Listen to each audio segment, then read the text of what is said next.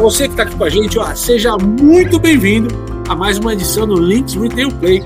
Esse bate-papo que a Links traz toda quarta-feira, a partir das 5 horas da tarde, ao vivo.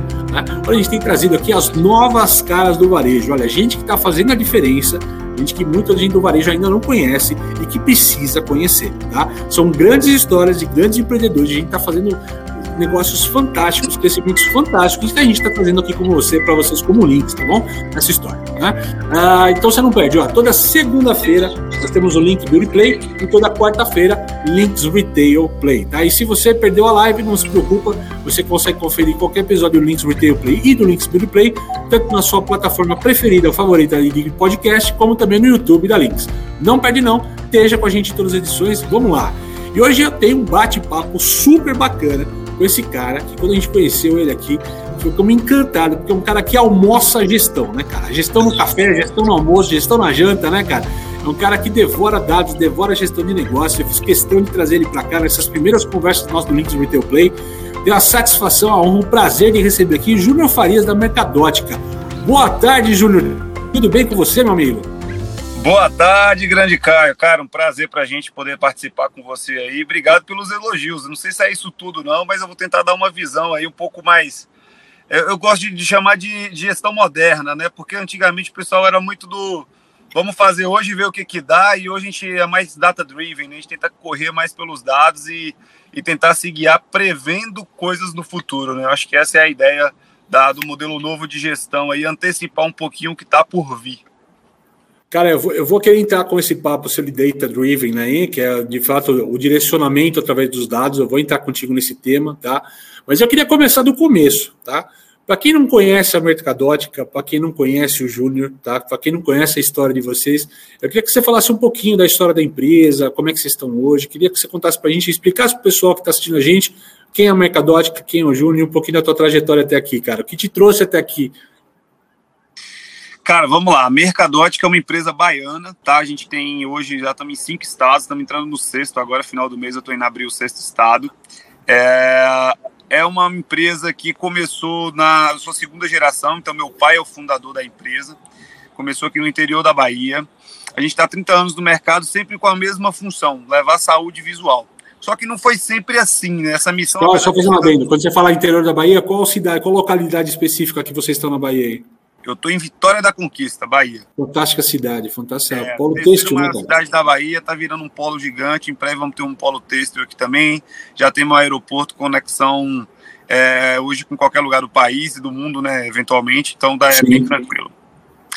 Então, aí meu pai começou esse negócio lá e em 2006, cara, eu estava fazendo faculdade no Espírito Santo, eu fazia engenharia mecânica no Espírito Santo, lá na Federal, e meu pai falou, cara, você precisa entrar no negócio porque o negócio está quebrando. E eu tinha uma noção lá de, de projeto, né? Eu tinha uma, uma, uma noção de projeto e resolvi entrar nesse negócio. E aí eu falei, pai, beleza, se o negócio. Ele, a gente tinha um combinado, né? O combinado era o seguinte: ele tinha que me enviar é, meio, é, um salário mínimo por mês. Só que ele começou a enviar só dois meses. No segundo, terceiro mês era, já era 80%, depois 60%, depois com uns dois meses sem enviar. Falei, cara, e na época ele tinha cinco lojas. Ele falou assim: eu falei, se eu não voltar para te ajudar e você já está fechando loja, então daqui um dia eu estou passando fome aqui, então vou voltar, vamos, vamos tocar esse negócio. E aí foi assim que eu entrei. Então eu entrei sem uma, sem uma ideia, sem uma formação de gestão. Isso daí, qual o ano que é? A Renata perguntou, 2006, qual que é o ano que é da fundação? O ano... Ah, não, a fundação é 91. 91, e nós estamos falando dessa 2006, beleza, maravilha. Aí em 2006 eu fazia faculdade, em 2007 eu entrei na empresa. Falei, não, vamos lá, vamos encarar esse desafio aí. E aí entrei com, com uma, uma função muito louvável no mercado brasileiro, que é o filho do dono, né? O cara Total, que não vamos chegar lá, eu vou te perguntar disso. Nada, mas, mas tem um QI forte, né? O pai. Então, foi assim que eu entrei no negócio. E aí entrei no negócio e não sabia nada, cara, assim, de, de óculos, né? Não, não conhecia esse mundo. E como eu sou, sempre fui muito curioso, o primeiro ponto que eu fiz foi, quero estudar sobre isso. Então eu fui estudar esse mercado, como é que funcionava o olho, fiz um curso de optometria, né, que é um, uma área que estuda é, a parte do olho mesmo, como é que é a relação do olho com a visão, como melhorar isso para o cliente final. É, depois eu fui estudar é, gestão financeira, Uh, e aí eu comecei a entrar num, num, pirar no negócio. Eu falei, cara, tem muita possibilidade aqui dentro. O pessoal não sabe lidar com esse mercado da forma como o consumidor merece. Não era nem assim ganhar dinheiro, sabe? O consumidor dá para obter muito mais vantagem que não está sendo entregue hoje, tem muita coisa boa para ser feita. E aí a gente começou a organizar Conta essa casa. Peraí, eu, eu, eu, gosto de destrinchar, como vocês falam, que às vezes o pessoal aqui entrevistado passa rápido no tema, mas é aí que eu acho que está o segredo do negócio. O que te chamou a atenção quando você fala assim, opa, pera lá, tem oportunidade aqui. Onde você viu o erro do mercado e onde você viu a oportunidade de você transformar ou trazer novidade? Vamos lá. Erro do mercado não era orientado ao cliente. Né? O, o, importante era fechar a venda. E aí não importava que venda era, importava o valor da venda, né? Se aquilo ia, ia realmente servir ou não para o cliente, se isso era realmente é, é, é, adequado ou não para o cliente, isso não era estudado, né? O tal do, do hoje a gente tem o customer centricity, né? Mas, é, mas não, não existia esses termos na época, né? Mas é simplesmente, cara, focar no teu consumidor eu postei uma foto esses dias, uma foto no meu Instagram que falava assim: você quer ser bilionário, ajude um bilhão de pessoas. Né? Então, Fantástico. primeiro é, é, você focar no cliente, é você ajudar as outras pessoas e o dinheiro é uma consequência natural. Não, maravilha, maravilha. Bom, aí você foi, entrou, e aí, como é que foi tocar esse desafio ali? Onde é que você viu a questão da gestão? Como é que você começou a desenvolver o negócio a partir daí? Vamos lá, quando eu entrei, então, eu era filho do dono e eu já, já entrei com uma, uma missão complexa, né? Que era fazer gestão é, na crise, né? Porque a gente tinha mais conta do que dinheiro para pagar. Então era aquele cara que levantava, fazia o financeiro, levantava quanto que tinha nas contas bancárias e via, cara, vamos ver quem que a gente tem que pagar hoje, né? Já tinha que entender o conceito de prioridade. E a gestão, da... e a gestão desculpa até perguntar, mas a gestão era no caderninho lá, de qualquer jeito, um monte de conta. Não, então, ou... Na época a gente tinha um sistema já, mas era um sistema em DOS. Uhum. Né? Então, banco DBU, cara, um negócio bem. bem tela preta, né? Tela preta. é, tudo no, você basicamente não usava o, o mouse para nada, né? Era tudo teclado, tudo é, comando, F10, F8, F9. Você usava tudo isso. Tanto que a gente não, não tinha nome para as telas, né? A gente tinha códigos, né? Então, ó, eu queria ver o financeiro do cliente, ó, dá um F10 aí que você vai descobrir o financeiro do cliente. Então tinha uns códigos. Mas enfim, é, e aí eu comecei a ver que tinha muita lacuna nesse software já. Então, assim, eu não conseguia entender é, básico, né? Como é que tá meu estoque? Esse estoque é real? Por que, que vocês cadastram isso aqui, mas não cadastram sobre classe? Por que, que você não entende quem é o consumidor que compra de, de vocês, sabe? Eu comecei a questionar algumas coisas internas da empresa. E como meu pai estudou só até a sexta série é um cara fantástico no comercial, é um cara que é muito ligado para servidão, mas na parte de tecnologia ele não tinha esse conhecimento. É, ele falou, cara, não sei, arruma isso aí, vamos, vamos arrumar isso aí então, já que tá errado, então vamos arrumar. Mas é a história do varejo, né, cara? Um bico do patrão no balcão, né, cara? Assim, é, o balcão é a grande escola para a maioria do varejo, principalmente essas primeiras gerações, como você falou do seu pai, no caso do seu pai e tal. Mas tem muito dessa história do varejo, né, cara? Uma história própria de muitas empresas, né, cara? Muitas empresas passaram por essa história, né? Exatamente. O que, que acontece? Meu pai é um cara que começou do. A gente chamava da, da época do molecular, né? Que ele era o, office boy. Então, como não tinha, era, não tinha essa facilidade de, de fazer a comunicação, para você levar, fazer um pedido, era tudo manual. E ele era o cara que fazia a comunicação, ele era o molecular, né? o moleque que ia levar as coisas molecular. É, exatamente. Boa. Então ele era o cara que levava o serviço do, do, do, boy, depois ele começou a lavar lente, depois ele começou a mexer no laboratório, depois foi pro balcão, virou gerente, então ele conhecia a cadeia inteira do setor, né? Mas a parte de gestão, na verdade, não era nenhuma falta de conhecimento dele, o mercado ainda era muito primitivo nisso, né? Poucas redes você tinha um sistema tão completo e tão complexo ao mesmo tempo de mexer, e, e, e quem tinha era isso, era complexo, e eu acho que hoje a, a é, um viés que está vindo muito à tona é facilidade de, de usabilidade né, do consumidor final. Então, isso facilita Sim. muito o, a gestão de quem está na frente. E hoje é mais fácil você conseguir empresas que já têm isso, porque antigamente era impossível, porque era tudo muito complexo de ser feito. Não, total. E, cara, vamos lá. O pessoal até perguntou um pouquinho antes de você chegar aqui, né? Como é que era a minha visão do mercado ótico. Eu falei, cara, temos um convidado fantástico para trazer. Eu prefiro que ele, que está ligado no ótico todo dia, conte para a gente.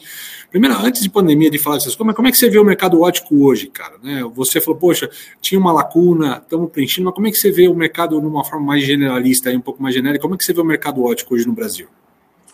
Cara, o mercado é o seguinte: é, a gente tem uma série de oportunidades no mercado ótico ainda o mercado ótico é, deixou de ser só o mercado de uma necessidade básica, né? Tipo, poxa, se eu não enxergo, eu tenho que ir lá comprar. e virou um, um que eu chamo de um mercado de saúde mais específico. Hoje a demanda pela visão ela é muito maior do que era antigamente. Então hoje a gente tem outras demandas que não existiam, como luz azul frequente, a gente passa mais tempo na frente do computador.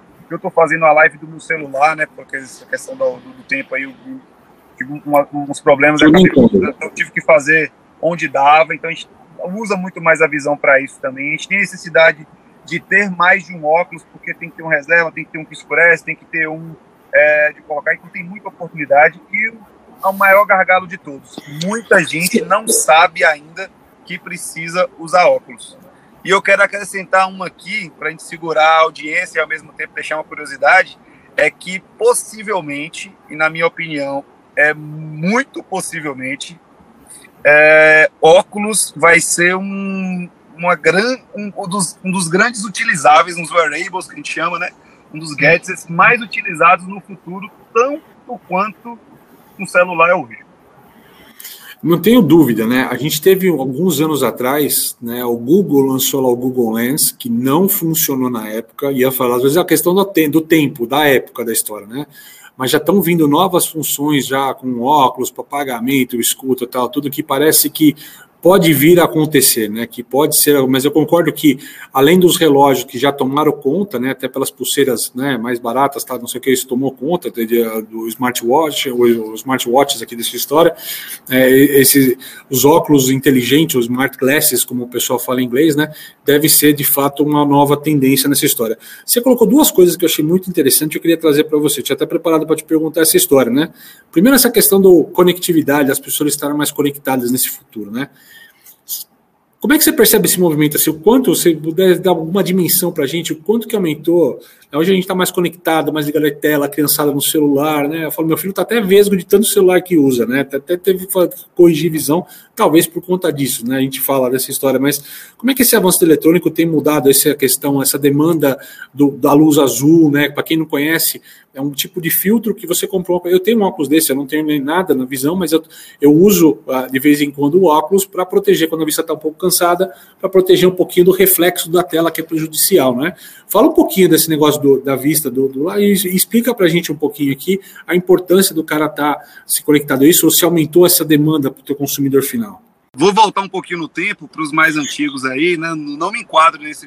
Acabei de completar 19 anos, mas é, não sei se vocês lembram, o pessoal. Não, mentir na live não pode, viu, cara? O pessoal tá te vendo, viu, cara? O pessoal 32, do podcast 32, não pode escutar, viu? Final da semana, final da semana.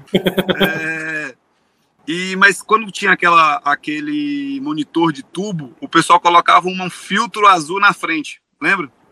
Lembro, uma telinha que você colocava com velcro, dobrava ele assim, ficava para frente assim, é, dobrado. É, exatamente. Tinha uns polarizados, uns azuis, enfim. Já você vai falar para você que agora, agora tem um termo da semana, né, Júnior? Tem o tal do cringer, né, cara? Que é o cara que é o cafona, né? Que, é o, que eles estão chamando os millennials, que até pouco tempo atrás a gente falava que era nova geração, de velhos, né? Os millennials são a geração velha agora nessa história. Eu falei assim, nós estamos antes dos millennials aqui, eu sou da época que a gente colava a capinha no, monitor, assim, para é... Para personalizar, exatamente. Então o que, que acontece? A gente já, aquilo ali já era uma espécie de filtro da luz azul. Então toda vez que você tem, é, vamos lá, o maior emissor de luz azul ainda é o Sol, tá? Então é, o Sol já emite luz azul há muito tempo e só por isso a gente já deveria se proteger. O que, que acontece? Que a gente não está exposto ao Sol o tempo inteiro. Né? Então essa demanda por luz azul ela se modifica muito. Só que agora o tempo que a gente passa dentro de um ambiente fechado, a gente está 70% do tempo com algum gadget na nossa mão. Seja um celular, seja um computador. Seja alguma um tela de alguma forma emitindo radiação aí, o luz azul, né? Exatamente. Todas as, essas telas de LED hoje emitem radiação azul. Júnior, se eu tiver exposto à radiação azul, eu vou ter um câncer no olho, eu vou ficar cego da noite para o dia. Não, isso não vai acontecer. Só que tudo que a gente sofre de radiação nos nossos olhos, ele é somatizado. Ou seja, a gente não consegue se desfazer do efeito causado, né? Então, é... acontece uma, um termo bonitinho de falar, acontece uma degenera, degeneração, degeneração. Opa, lá foi! É, uma degeneração. Então, no curto prazo, você não vai ter é, nada aparente. Mas no longo prazo, vai, você pode ter uma série de sanções, de, desde de problemas, desde problema de pálpebra, córnea, catarata, até uma degeneração macular relacionada com a idade, que só vai acontecer quando você tiver 60, 70, 80 anos. Mas assim, quando você tiver 70, 80 anos, sua visão vai ser muito mais importante para você do que ela é hoje. Porque você não vai ter mais tanta mobilidade, você não vai ter tanto mais relacionamento social. Então, isso vai ser muito mais relevante. Então, as pessoas têm que começar a se preocupar com isso agora e não esperar chegar nesse nível de deficiência para poder resolver isso, entendeu? E como é que você percebe, assim, se você fosse chutar aqui uma porcentagem, como é que é o crescimento desse cara no teu negócio, no teu negócio hoje, assim? Quanto que cresceu a demanda para esse tipo de produto hoje? A demanda por filtro azul? Isso. Ah, hoje eu, é um, um número aqui bem, bem me assertivo, então não tenho ele 100%, mas é uns 18 a 20% do que eu vendo hoje já sai com proteção azul sem, os, sem seus produtos que já vem com proteção azul de fábrica, tá? Só o que é vendido Fantástico. em relação a isso. Se você colocar o que já vem de fábrica, com certeza mais de 50% já sai com filtro azul. Mais de 50% já está preocupado com essa história. É. Eu, eu botei os 20 porque são pessoas que procuram especificamente ou a gente é, orienta elas a usar um produto especificamente por esse motivo. Às vezes ela comprou por um outro motivo e esse, e esse produto vem com luz azul, mas que vem direcionado a isso uns 20% e um total de mais de 50%, com certeza. E, cara, a gente tem visto um movimento grande nesse mercado ótico, até de marcas que vendiam essencialmente solar, né, que é o óculos escuro, né, o tradicional óculos escuro, né, mas um crescimento deles apostando cada vez mais no receituário, né, nos óculos aí, de, de fato, para que, que tem graus, que tem o grau, alguma coisa pra, né, nesse sentido, né. Uh, sempre foi dito que é o maior mercado estaria de fato no receituário nessa história, né? E, e, você acha que com essa história o óculos deixa de ser acessório? Você colocou disso um pouco, queria que você retomasse esse tema, né? Deixa de ser acessório e começa a ser essencial. Assim, lá no final do dia, podemos falar que todo mundo precisa de óculos, cara? Cara, com certeza, e cada vez mais vamos precisar. É, você falou aí, né?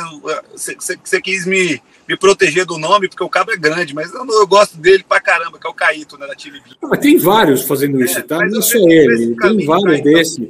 É. O Fua faz isso também, começa com solar e começa a vender grau também. Livo começou com solar, depois foi vender grau. Então, todo mundo, de alguma forma, tem olhado para esse mercado do grau por conta que é mais fácil vender o solar do que vender o grau, é óbvio, né? Mais rápido vender o solar. E eu acho que também no grau você não compete tanto com a pirataria, também tem isso, né? O solar você tem muita pirataria para combater no dia a dia aí e tal. Né? Como é que está esse mercado para você? Como é que você define? É, e aí eu acho que é, é, normal eles migrarem. o que você falou agora, o conceito é, é, esse mesmo. Então, pô, o solar deu uma queda porque é fácil falsificar, os preços estão cada vez caindo, a margem está diminuindo, antidumping, e aí é, tem uma série de, de, políticas, muita produção agora, enfim. É, e aí o receituário ele, você consegue ter um valor agregado embutido que é o relacionado com a saúde. Apesar de ainda ser pouco explorado pela maior parte do, do, do mercado, ainda poucas pessoas focam nisso tem conhecimento para falar sobre isso, e, é, e aí a gente coloca isso como um grande diferencial da mercadótica, né, que é focar na saúde visual e não na venda do óculos, que são coisas completamente diferentes, né? Parece que é só balela de venda, mas na verdade no final faz, faz uma diferença gigante Total. resultado.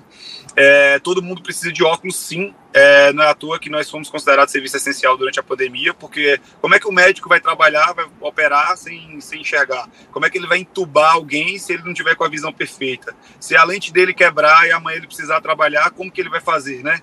Então, nós, nós somos igual o combustível, né? O, car o combustível ele não é essencial, mas ele te conduz para o essencial, né? Ele é a ambulância que vai te levar levar um doente. Então, a gente fica nessa relação. E mais do que isso, é, é, eu acho que vai se tornar cada vez mais essencial por conta dessa mudança dos óculos é, digitais, né? O Google Glass, como você falou, já tem, teve uma tentativa inicial. É, a propaganda era linda, mas eu cheguei a experimentar um Google Glass, tive essa oportunidade e realmente era muito contraintuitivo. Não era o que a gente esperava, sabe? A imagem que eles mostravam no vídeo era muito bacana, mas na prática não era aquilo que você via. Né? Você o próprio uso era desconfortável, né, cara? É uma outra história. Né? Hoje a gente está falando do advento de mais modernidade, de realidade aumentada, embarcada, né, cara? É uma coisa um pouquinho mais diferente, né? Então, o, o, que eu acredito é que no futuro a gente não vai estar disposto a pegar o celular no bolso, sabe? A gente vai estar com o nosso óculos o tempo inteiro e o óculos vai proporcionar o que a gente precisa a maioria do tempo. Ah, eu tô indo para casa para me dar um mapa de casa, eu num lugar diferente, falei onde eu quero ir, é, eu tô no meu carro agora, meu carro é comando de voz. Eu falo, eu quero ir para tal lugar, ele me mostra um mapa aqui no painel e em vez de mostrar no painel, vai mostrar no meu óculos.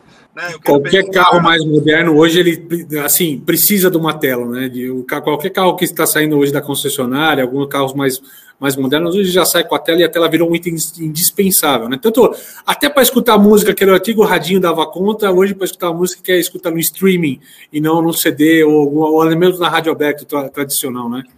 Exatamente, já tem muitas empresas trabalhando a ideia do, de transformar a linguagem, a linguagem convencional, né, coloquial, para aceitação em aplicativos, por isso você tem que falar aquela linguagem certinha, do jeito que ele quer ouvir. Daqui um dia você vai falar, pô, toca aí o que eu quero. E aí ele vai entender que você está pedindo para ele tocar e ele vai tocar, né? Então, vai ser. rapaz, eu vou falar para você.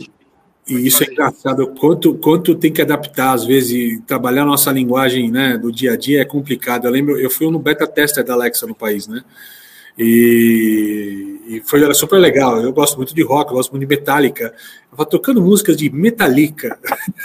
Nossa, é, exatamente. Né, então, assim, tem a brincadeira da linguagem. Você tinha que pedir uma música aqui com, com o título em inglês, né? Mas falava em português, falando. ela embolava o jogo, né, cara? Ela não entendia que você estava falando inglês, estava com ela todo junto. Mas é isso aí. Cara, pandemia, vamos chegar lá, vamos, pra, pra, só para passar pelo tema, né, cara? Porque eu gosto de falar de pandemia, não no contexto da, da, da saúde, mas dos negócios, mas eu gosto muito de trazer os empreendedores para esse tema para falar, para entender um pouco a resiliência dele naquele momento, né? Assim, como é que foi para vocês o impacto e como é que foi a reação de vocês frente à pandemia, cara? O que, que mudou, o que, que vocês tiveram que fazer, o que, que vocês fizeram? Vamos lá, primeira coisa que a gente fez na pandemia, calma, né?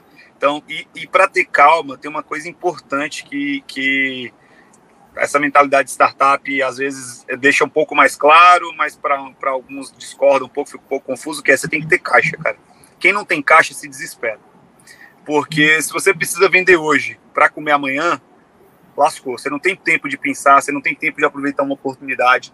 Então, eu acho que para pensar bem, você tem que ter uma gestão de caixa muito boa. E isso a gente tenta trabalhar bem na rede. Então a gente não teve muito desespero, óbvio, todas as medidas foram tomadas na velocidade mais rápido possível. Saiu uma MP é, duas da manhã, no outro dia, sete da manhã, a gente estava fazendo live, explicando a MP, explicando o que, que a gente podia fazer para melhorar isso na vida do franqueado. Vocês tiveram algum problema em alguma cidade específica? Por exemplo, assim, eu sei que a Biótica, que é uma instituição forte, né, que trabalha com o setor, eles batalharam pesado, prefeitura a prefeitura, para conseguir as liberações. Vocês tiveram algum problema em alguma cidade que vocês estão? Em todas. na, verdade, é, na verdade, assim, no começo, quando parou tudo, parou tudo, né? Não, ninguém tinha, sabia o que era essencial e o que não era. Então a gente fechou e logo de cara a gente não ficou como serviço essencial. Então a Biótica teve um papel fundamental, sim, nisso. Eles conseguiram isso para São Paulo é, e enviaram cartas, né, para que a gente conseguisse isso no resto do país. Então aí sim a gente conseguiu a aceitação de mais de 80% das cidades que a gente atuava.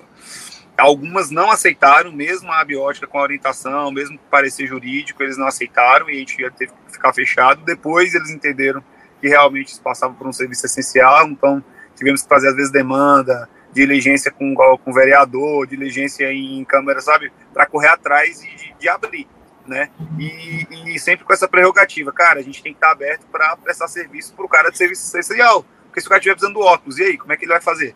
Né? Ele tem que mas nesse meio tempo a gente também ativou o digital, né? E isso foi fundamental para o processo, porque a gente já tinha o digital funcionando, né? Impulsionamento, um link de Instagram, tal, mas não era fortalecido isso, tá? Não tinha um manual de como isso funcionava.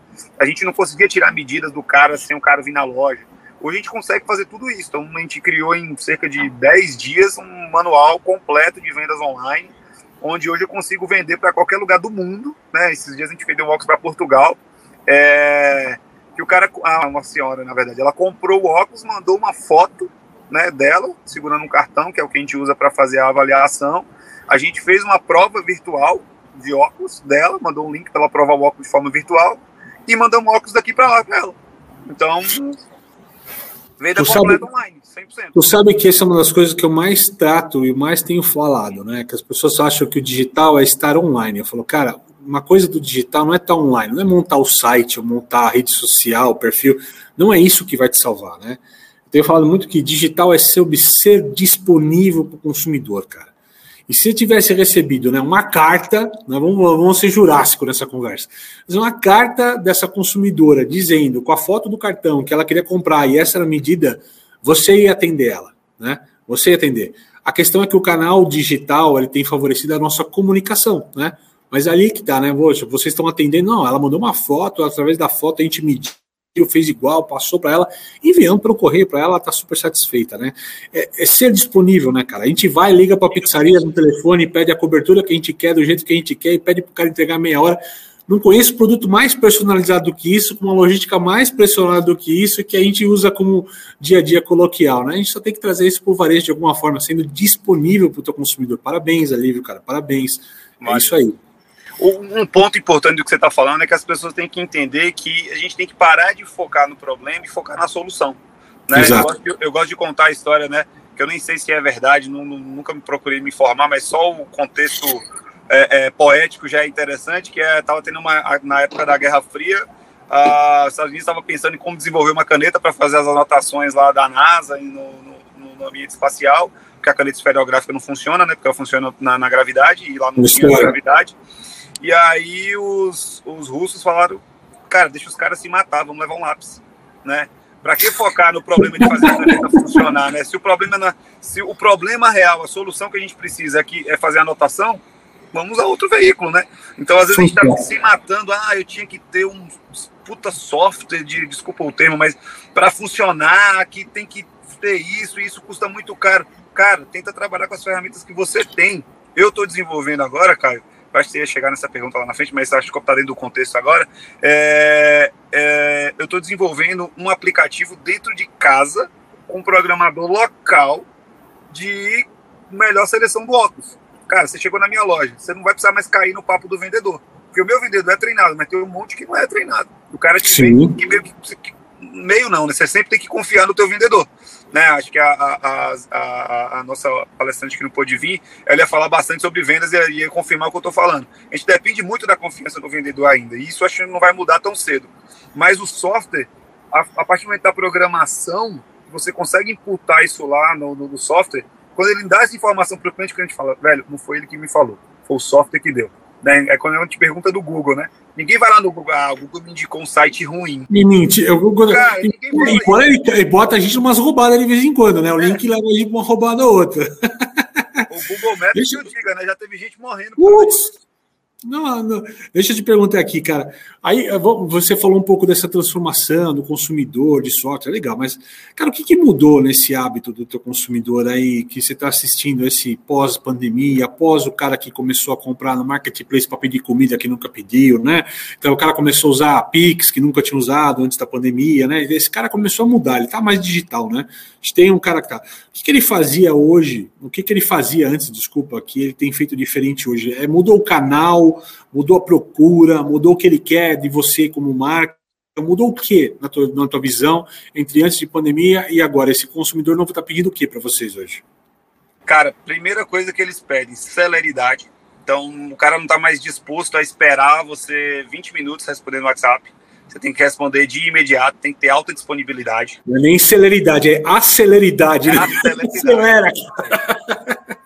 Não tem que ser agile, não, tem que ser a jato mesmo. A jato. É, é, é um negócio de outro mundo. Isso Pode é... ser agile, a jato, a jegue, mas me entregue. É, entregue, É, esse é um ponto. O outro ponto, por incrível que pareça, que é uma cultura que a gente trabalha internamente, tá? Não sei se funciona para todo mundo, mas a gente tem vendido mais valor agregado depois da pandemia. Eu acho que as pessoas não estão mais dispostas a errar, né? Tipo assim, pô, velho, eu vou comprar esse barato porque é barato, mas eu não estou disposto a comprar outro depois se der errado. Então eu prefiro comprar uma coisa que estão me entregando uma qualidade, estão me entregando uma garantia, que eu vou ter um suporte diferenciado. E a gente notou essa mudança. E a outra coisa é, é disponibilidade mesmo de assistência também. Então o cara quer comprar e ele quer perguntar depois, poxa, aconteceu isso, é isso mesmo? Ah, é, e como é que eu faço para. Então ele quer um canal, ele quer que você deixe um canal aberto para ele. Fora a parte de pagamento que mudou muito, né? Então a gente ainda trabalha em alguns lugares com. Pix hoje para você já está em que base de pagamento? Assim, hoje, hoje o teu cliente compra de que jeito? 20% é dinheiro, 30% Pix, o resto do cartão? Como é que você está vendo esse cara hoje comprando com você? Não, o Pix ainda não responde nem por, por 10%, tá? Torno de 7%, 8%. Ainda é um pouco mais baixo do que o previsto. Por é... conta que as empresas não oferecem ou porque o consumidor ainda não está comprando via Pix isso? Eu acho que as duas coisas. A gente deve, deve oferecer mais, tá? Colocar o QR Codezinho ali, deixar uma disponibilidade mais fácil. Acho que esse é um ponto. É, mas ainda tem muita gente que não confia no Pix. O Pix ainda não está ainda está em processo de acreditação pela grande massa. Né? Quem tem um viés ali mais tecnológico, eu, por exemplo, é, eu tenho uma cultura que eu trouxe do meu pai, né, que eu não gosto de andar sem dinheiro no bolso, né, dinheiro vivo, papel moeda. Mas, ao mesmo tempo, eu uso muito pouco. Apesar de andar, eu uso muito pouco, porque... É igual o CDs que eu tenho em casa. Tem alguns lá, mas só escuto streaming hoje, não tem jeito. Exatamente. É assim, é mais para, poxa, velho, se acontecer, der tudo errado, eu sei que o dinheiro todo mundo aceita, sabe? É mais com esse pensamento do que é, para. Não, vai que eu preciso comprar, vai, vai que eu preciso ir no borracheiro, a gente falava, né? Vai que eu preciso fazer alguma coisa rápida aqui, o cara não vai acertar débito, né? A gente falava, né, cara? Por isso que a gente tem essa cultura de andar com o negócio, né, cara? Andar com um pouco de dinheiro, né? Vai que eu preciso passar num boteco, tomar uma água, alguma coisa, né, cara? E aí, deixa eu te perguntar, você trouxe um tema bacana que eu gosto de trazer para cá também, cara. É como é que foge da guerra de preço, né, cara? Você falou um pouquinho de, de vender valor e tal, queria que você explorasse um pouquinho disso. Como é que você foge dessa guerra diária de valores e tudo mais? Como é que é não ser a questão de ser o mais barato, mas ser o melhor? Ninguém pegou, ninguém compra Ferrari porque é barato, né, cara? Aí você foi no ponto que eu gosto de usar, inclusive eu uso a Ferrari como exemplo no meu treinamento de vendas, né? Eu falo assim, é, é, eu, ouvi um palestrante falando, falando assim, não sei se essa que você vai, mas agora é essa que eu escutei esse outro dia. Eu nunca vi a Coca-Cola reclamar que a dólar era barata, cara. Entendeu? É. Não, não, não foi essa. O cara falava assim: é, eu cheguei numa uma loja da Ferrari para comprar, olhar um carro, tá, achei massa, e no final eu perguntei pro cara. É, fiz, ele fala assim: eu fiz uma pergunta como qualquer é, brasileiro de classe média faria. É, quanto que é o carro? Tá? O cara falou: ah, sei lá, 500 mil dólares. O cara, caro, hein? Ele falou, não é caro. A Ferrari é um alto presente. Se você acha que merece, você vai lá e compra. Uh, vai falar não? não, não mereço. Né? Não, não, não, não, não mereço, cara. Não vale eu, tanto, não. Eu gosto muito desse argumento, mas usando um pouco da lógica aí, é, na verdade é o custo-benefício, né, cara? Ninguém mais quer só o preço. O cara quer saber o que, que eu vou levar a partir desse preço. Então, quando o cara entra na minha loja lá, eu falo, eu tenho um óculos a partir de X, né? Para ele entender que eu, eu tenho preço barato. Só que não é o que eu recomendo, cara. Não, não, não é ali que você tem que trabalhar. Por quê? Você não consegue entregar a mesma garantia, você não consegue entregar no mesmo prazo, você não consegue entregar a mesma qualidade do produto na ponta. E o consumidor, como eu falei antes, ele não está mais disposto a errar. Ele não quer pagar agora para daqui seis meses ele ter que gastar de novo. Ele prefere comprar uma, uma armação, por exemplo, que ele vai conseguir usar dois, três anos, quatro anos. Ele nem pode errar, né? Depende do consumidor, é um, é um alto investimento para esse cara, né, cara? O óculos tal, que vai fazer ele trabalhar melhor, estudar melhor, né? É um investimento no final do dia, né? Tem uma consequência comprar errado, né, cara? Exatamente. Não é só comprar ruim, né? Eu não vou conseguir ler, eu não vou conseguir estudar na faculdade, eu não vou conseguir ser, ser melhor no meu trabalho, né, cara? Tem uma consequência pesada. Uma costureira, por exemplo, né? Com óculos ruim, ferrou o trabalho dela, né? Exatamente. É o, o exemplo que eu sempre dou é do carro, né? Acho que o carro é, as pessoas conseguem assimilar mais fácil. Se você pegar um Fusca e pegar uma Ferrari e for andar 500 km com os dois, você vai conseguir chegar no mesmo lugar. Isso são dois óculos. Você pode botar o mais simples e o mais caro, né, mais tecnologia empregada, embarcada, você vai conseguir enxergar, porque esse é o princípio básico do óculos. Ele, o, o, mínimo que eles têm que entregar é isso. Mesma coisa do carro, você vai conseguir andar 500 km, mas em qual velocidade você vai chegar? Com quanto tempo de diferença? Que nível de conforto você vai ter nesse caminho? A mesma coisa quando a gente está vendendo óculos. A gente entrega essa proposta de valor e um nível diferente, porque não é só você enxergar, é como você vai enxergar. Quanto que isso pode acelerar a sua produtividade? Quanto isso pode te trazer de dinheiro, cara? Porque assim, Exato. as pessoas não param para pensar, mas o tanto de vezes que você para, ah, porque eu tava com dor de cabeça, porque a visão de perto não ficou boa. Ah, porque eu dei uma desfocada, em vez de parar de meia em meia hora para dar uma levantada no café, eu tinha que parar de 5 em 5 minutos. Ah, porque toda vez que eu vou ler me dá sono. Cara, você não tem um campo de visão decente para você trabalhar, então vamos, vamos melhorar isso. Então é mais na proposta de levar resultado, né? E aí tem muito do data, do data driven dentro disso, né? Tipo, velho, procura o cara, né? Cada, cada cliente tem um perfil, né? Tem um cara que quer ser produtivo, tem um cara que quer estética, e aí você tem produtos para oferecer em todas as linhas, né? Então entende o que, que o cara precisa e seja guiado pelo dado que o cara está te informando, né? Colha isso bem para você poder usar é, em benefício dele e benefício próprio também. Cara, eu sou oriundo do material de construção. Na minha carreira, no começo da minha carreira, eu fiz material de construção. A gente tinha um problema em material de construção que a gente brincava, que depois que o cliente comprava com a gente, não importa se ele estivesse fazendo a casa inteira dele com a gente, ele ia levar cinco anos para voltar no, no, aqui quando ele vai reformar novamente. Ele leva um tempo, né? Todo mundo aqui que já que, que mora, né? Para pintar a casa em cinco, em cinco anos, para reformar alguma coisa, demora um tempinho, né? Eu queria entender um pouquinho qual é o timing de retorno desse cliente hoje, né? Se é o cara que volta uma vez por ano, uma vez a cada dois anos, três anos, né? E como é que você fideliza um cara desses, né? O que, que fideliza esse cliente a comprar sempre contigo, ou ter a experiência? O que, o que, que faz esse cara voltar a, a comprar contigo? Vamos lá, primeira coisa que você tem que fazer para falando um pouco do, do, tempo de cinco anos em matéria de construção, é um negócio um pouco mais complexo, né? Porque o cara tem que ter bala na agulha para ficar construindo ou reformando o tempo inteiro. Agora... Não, a, pintura, a simples pintura já é considerada reforma pelo consumidor, né? Pintar é reforma, né? Então, assim, então, às vezes ele pinta de 5 em 5 anos, tá? Mas é o tempo médio de material de construção diminui um pouquinho, tá? Mas assim, as reformas que dão dinheiro, né? Trocar resistência de chuveiro, sifão de pia, isso é uma outra questão. Mas as reformas, as obras boas, os grandes tickets, se o cara compra hoje um grande ticket, o cara vai demorar até cinco anos, talvez, para retornar na tua loja, comprar com você de novo, né?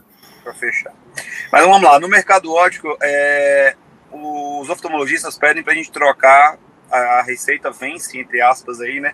De 12 em 12 meses. Então, a cada uhum. ano, normalmente, ele teria que voltar ali para para fazer esse trabalho de voltar e ter uma nova receita, consequentemente precisaria trocar o óculos dele caso a receita mude, o que é muito comum de acontecer.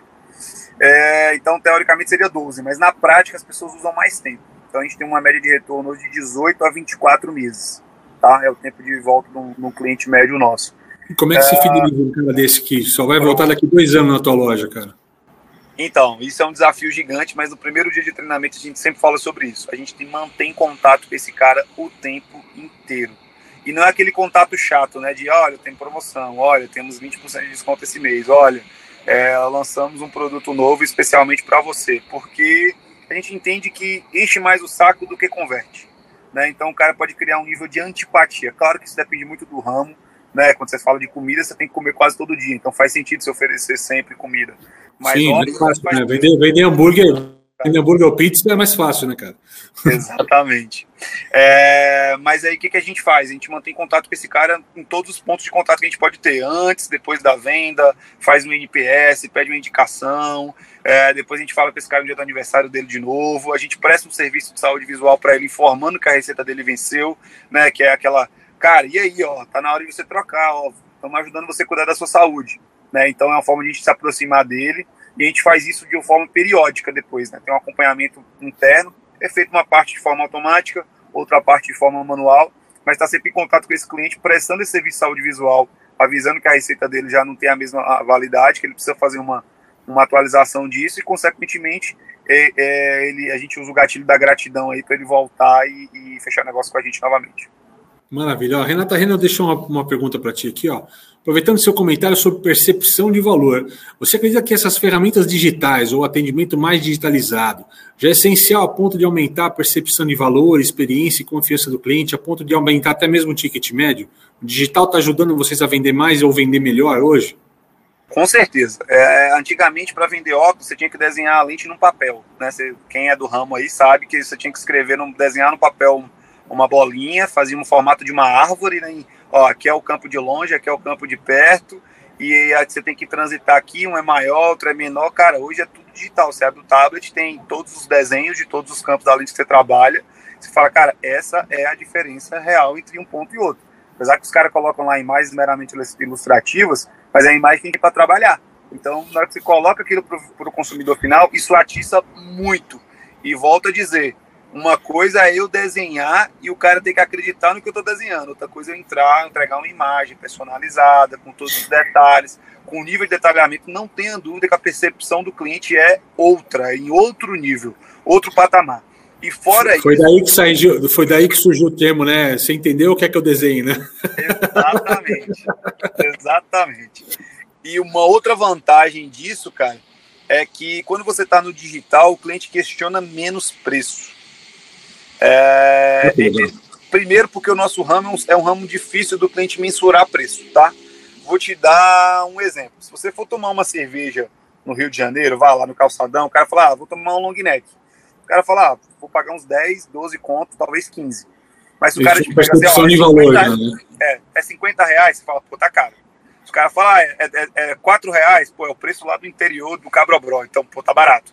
Você tem noção de preço. Óculos, você não tem noção de preço. É igual comprar Ferrari. Você não sabe por que você está pagando 500 mil dólares no carro.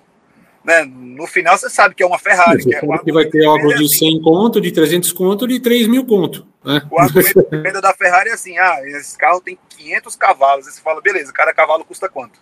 Né? Porque você não, não tem noção de preço. Né? Não, não, não a ideia. É não dá para ser um pônei para ser mais barato, né? exatamente. É, dá para ser esse carro com menos cavalos? Não dá. Né? Então... Tira, tira uns cavalos, bota um jumentinho aí e vambora, velho. A mesma coisa acontece no ramo ótica. Né? O cliente não tem noção de quanto, de quanto que custa uma lente. Então, primeiro você tem que gerar valor para ele. Né? Como é que você gera valor? Como que eu vou usar isso, cara? Como é que isso vai melhorar a minha vida? O que, que isso vai trazer de melhora na minha vida no final? Qual é a entrega que o produto? E aí, dentro disso, você tem as especificações de cada produto, você tem o que ele vai entregar de proposta para o cliente, depois você chega no preço. Porque quando você for falar do preço, o cara já viu tanta vantagem naquilo que o preço vai ser só a cereja do bolo. Talvez ele achasse que fosse até mais. Fantástico. Vamos começar a entrar no tema de gestão aqui para entender um pouquinho da tua pegada de gestão, cara. Queria explicar aqui um problema. Primeiro, eu queria perguntar o óbvio você, cara. Na visão de empreendedor sua, né? Quais são os maiores desafios dessa gestão hoje, de um negócio, de um varejo, para o empreendedor? Onde estão os grandes desafios hoje, cara? Cara, o desafio hoje é estar é tá focado no cliente, né? O tal do Customer Experience tá, é, um, é um tabu gigante, porque primeiro você tem que saber o que o cara quer e nem todo mundo está disposto a falar e a gente pergunta muito pouco, né? É um, é um caminho que a gente está caminhando cada vez mais. Eu já tenho NPS, eu já tenho algumas pesquisas, mas eu acho que ainda tem que caminhar muito mais para isso, né? Perguntar para o cara, cara, testa e fala, e aí, como é que foi? Você gostou do jeito que eu fiz agora? Né, melhorar isso, acho que isso é feito muito mal ainda pelo nosso, pela nossa indústria, principalmente. E aí eu tô falando desde ótica, mas também a indústria maior. É, acho que isso tem que ser melhorado no nosso setor. É, um outro desafio de gestão é tabular dados bem. Né? A gente fala muito tempo do, do data-driven, do big data, né? Uma série de software, mas na prática pouca gente sabe usar, pouca gente usa.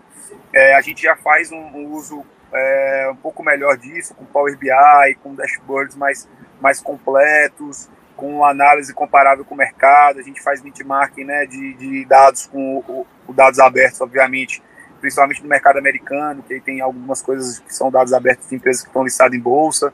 Mas na prática, pouca gente sabe fazer isso, pouca gente faz Olha, isso. E a gente tem muito a melhorar também. Deixa eu puxar um pouquinho esse papo do dado. Né? Se fala muito em Big Data ou Big Data, como, se, como a gente preferir falar aqui, não tem problema nenhum. Mas aí o papo é o seguinte, né? Ah, isso é muito difícil, isso é muita coisa tal.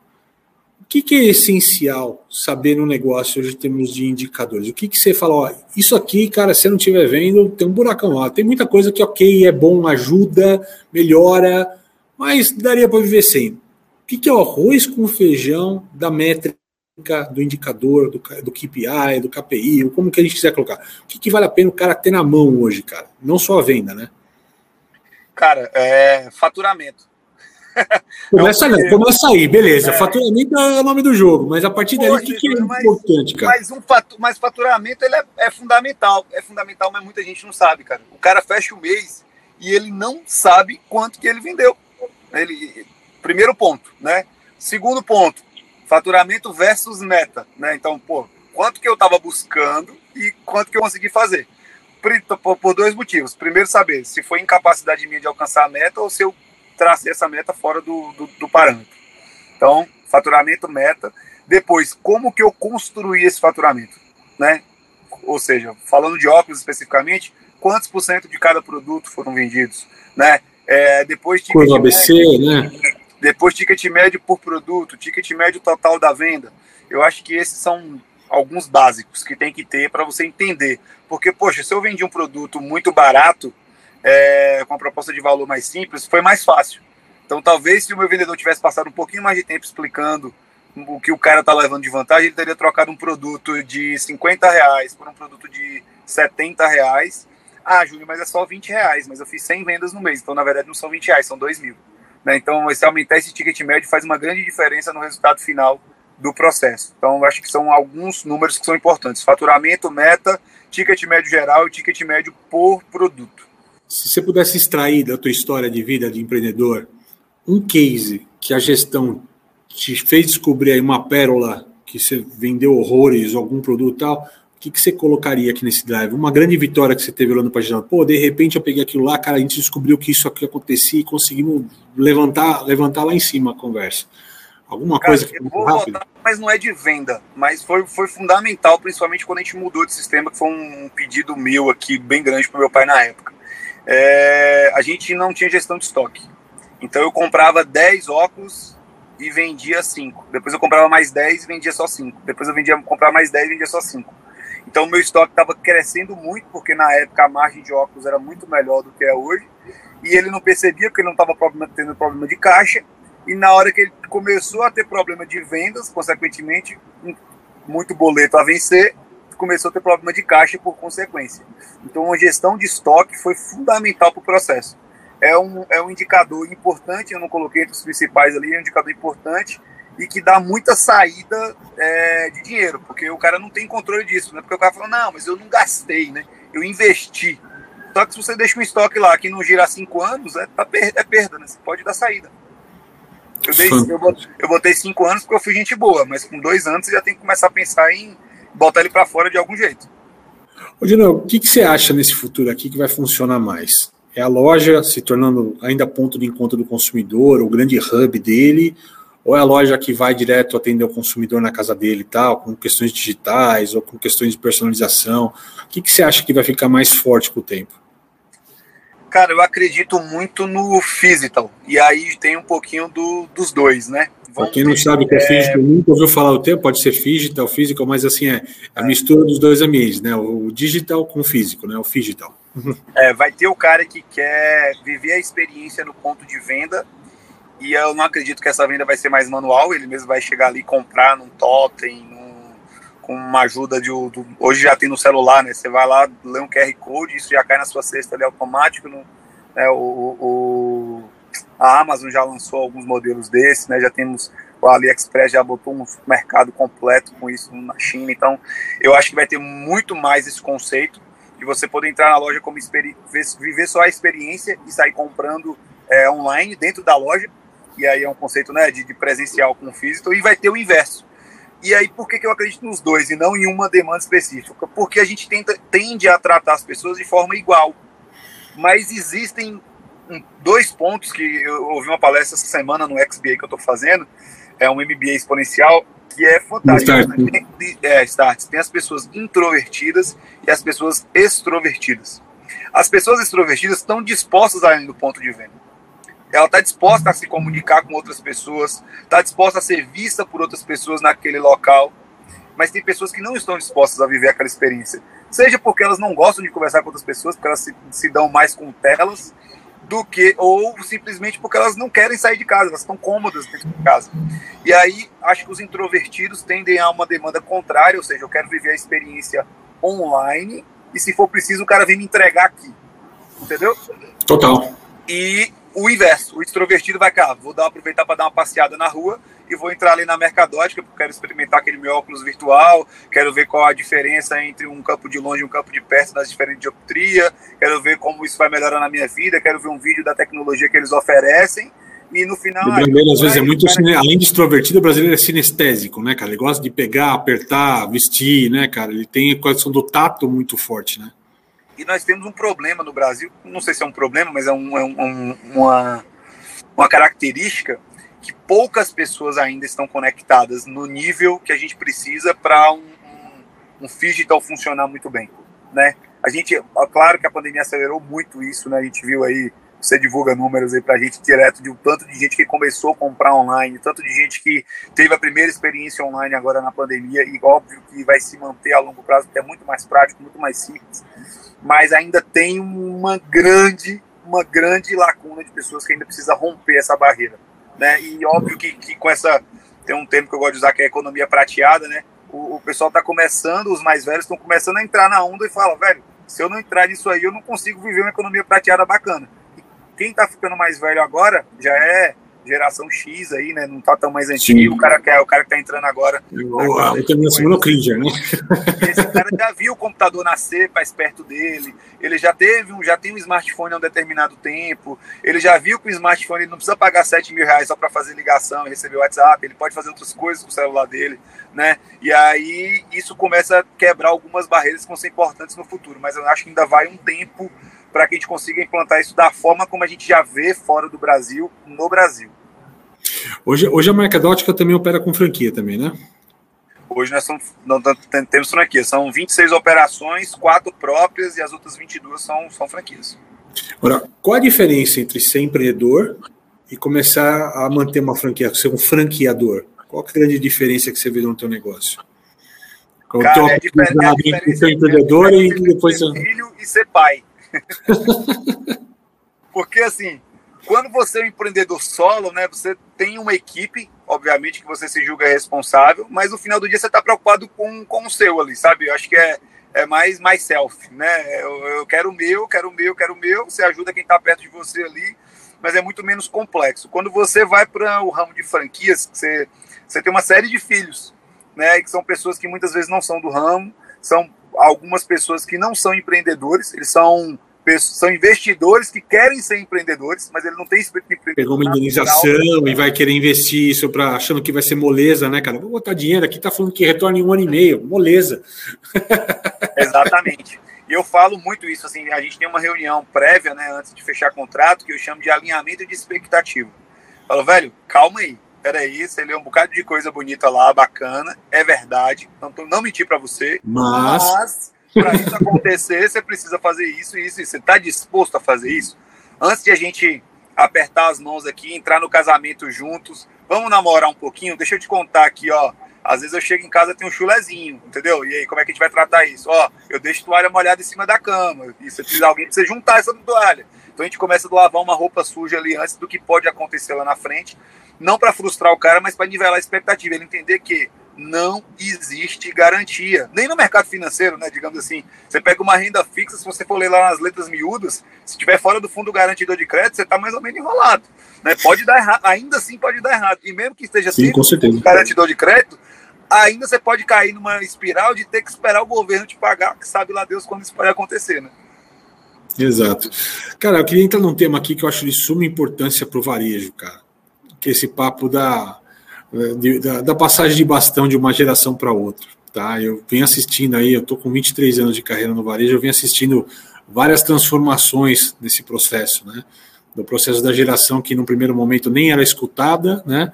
Aí depende a geração que foi estudar, e você falou exatamente uma história parecida, né? Está estudando, que normalmente o empreendedor, né, o que começou o negócio, não teve a, a, possibilidade de estudar, de se aprofundar nisso, até porque não tinha tanto estudo focado para varejo, né? Varejo era na raça, né, cara? Varejo era uma coisa que estava no DNA, no sangue. Exatamente. Então, mas como é que foi esse desafio dessa passagem de inovação, essa transição aqui de uma geração para outra na, na, empresa, cara? Foi fácil, foi difícil? Como é que foi esse processo para você? Cara, não foi fácil, né? Eu costumo brincar com meu pai que foi assim, quando eu decidi, quando a gente foi expandir, a gente já tinha dado errado com loja própria por conta de botar gerente, tal, a gente não tinha um, um sistema de gestão, foi antes de eu entrar. E aí eu falei, cara, então não vamos botar gerente de novo, você já está frustrado com isso, tal, vamos procurar um outro modelo. E aí eu tinha sido licenciado de uma outra marca de informática, eu vi que o licenciamento também não era bacana para o que a gente precisava de proposta, né? Para você entregar o padrão na ponta, o nível de qualidade, monitorar isso não era o ideal. E aí eu fui procurar outras oportunidades e aí fiz, é, procurei, achei o ramo de franquias. E aí tinha uma série de coisas que eu já tinha pedido para ele mudar. Né, cara, a gente precisa mudar um sistema melhor, a gente precisa trocar nossa eu, tinha, eu, eu, brinco que a nossa marca era a marca de sanduíche, né, que era uma marca vermelha e amarela. Fala, velho, você não vende McDonald's, o nosso M é um M bonito, não é igual do McDonald's, mas é um M, né? Um M diferente, assim. Até hoje tem um M bonito. De McDonald's, calma, o cara que passa aqui na porta acha que é uma lanchonete se ele não vê que tem óculos lá dentro. Então vamos rever algumas coisas e aí, naquele medo, né, cara, o moleque chegou agora, o que, que ele tá falando aí? Claro que meu pai não era bem, não é bem o estilo dele falar isso, mas você sabe que ele pensa, né? E aí veio o consultor, a primeira coisa que o consultor falou, muda o sistema. Cara, essa marca não vende. E aí eu falo, cara, você tem que pagar outra pessoa que custa caro para vir aqui falar a mesma coisa que eu te falei. Mas óbvio que eu entendo completamente ele, e hoje eu entendo ainda mais É, porque, cara, eu não fedelho falando que podia estar tá tudo errado, né? É, por, um, por uma ironia do destino eu estava certo, mas podia estar tudo errado. Então é normal esse Sim. medo, não é fácil essa mudança, mas eu aprendi a fazer ela da seguinte forma: eu não peço para ninguém fazer uma coisa que eu não estou disposto a fazer. Então, Fantástico. esse é um, esse é um primeiro, esse é um primeiro princípio que eu aprendi com meu pai e que veio junto. Então, assim, antes de eu ir lá para o vendedor ensinar ele a vender, né, por mais que eu tivesse conhecimento de venda, técnica de venda, e ele tivesse conhecimento de ótica, eu fui primeiro a aprender ótica. Porque eu tinha que entrar no meio dos caras, sabe? Eu falava, velho, é, é igual camaleão, sabe? Você se adapta, adapta, entra, depois fala, cara, se a gente fizer isso aqui dessa forma, você não acha que não entrega um pouco melhor o resultado? Cara, vamos fazer um teste? Vamos. Aí o cara via, dava resultado, pronto. Aí você já virou a chave. Hoje a gente é reconhecido é, no mercado nacional de ótica por nível de conhecimento, porque a gente tem um treinamento muito robusto relacionado à saúde visual do cara. Né? Faz uma diferença no ponto de venda final. E fora isso, tem outros pontos que a gente foi no, no meio tempo. Né? Meu pai é um cara que é avesso a, a pegar financiamento, por exemplo, a, a ter um funding mais rápido, e aí eu tive que respeitar esse time. Então, talvez a gente tivesse um pouco mais acelerado se a tivesse pegado grana, mas foi tudo bootstrap, então a gente está é, dinheiro de casa, rodando em casa para ficar em casa, né? Não, não tem muito a arriscar fora. É uma coisa que eu já tinha, algumas vezes já tentei pular, pisar fora da cerca em relação a isso e ele não gosta, não, não, não topa, mas eu também respeito, né? Eu acho que tem, tem, a gente tem que, os dois lados tem que abrir mão um pouco de cada lado e tem dado muito certo. A gente dividiu muito o serviço, então hoje eu faço a parte de franquias inteira, então toco com os franqueados, toco expansão, toco marketing, toco suporte e ele toca as lojas próprias. Então acho que a gente conseguiu dividir, ele é um cara comercial, barriga no balcão, então a gente ajuda ele como se ele fosse um franqueado né? E ao mesmo tempo ele toca uma loja própria que dá uma rentabilidade bacana e acaba sendo virando case para as futuras franquias. Então um ajuda o outro.